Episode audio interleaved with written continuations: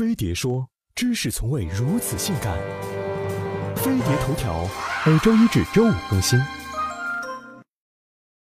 他们脚蹬高跟，却凶猛灵巧，狂赶公交是日常，逛街扫货是常态，一言不合拼起命来，奔跑速度尚可与成年壮汉一较高下。无论是萌妹还是女神，驾驭高跟鞋已经成了基本的必备技能。不过若干年前，男人也曾是高跟鞋的狂热粉。高跟鞋与男人的那点事儿。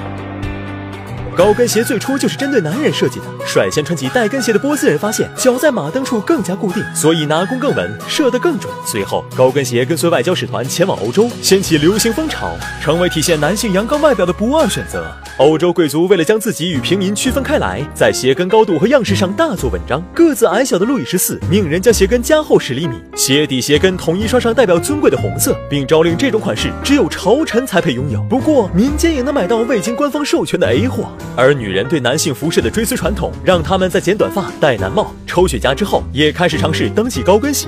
十七世纪末，高跟鞋成了男女共同的心头所好。区别在于，男鞋鞋跟比较方正，高度适中，而女鞋鞋跟比较纤细，并朝恨天高的方向一路狂奔。不过，启蒙运动兴起，让理性和务实的精神广泛弘扬，男人们开始放弃花里胡哨的装扮，颜色朴实暗淡，款式简洁大方的服饰开始盛行。一七四零年左右，高跟鞋彻底从男人的鞋柜里消消失，而女人对高跟鞋的热情，除了在法国大革命时期有所削减外，其他时间一直居高不下。因为高跟鞋不但是海拔提升神器，还能迫使他们抬头挺胸、收腹提臀，打造完美 S 型曲线，漂亮、性感、有气质，一步到位。不过，痛苦与美丽并存，高跟鞋上的世界或许并没有那么轻松。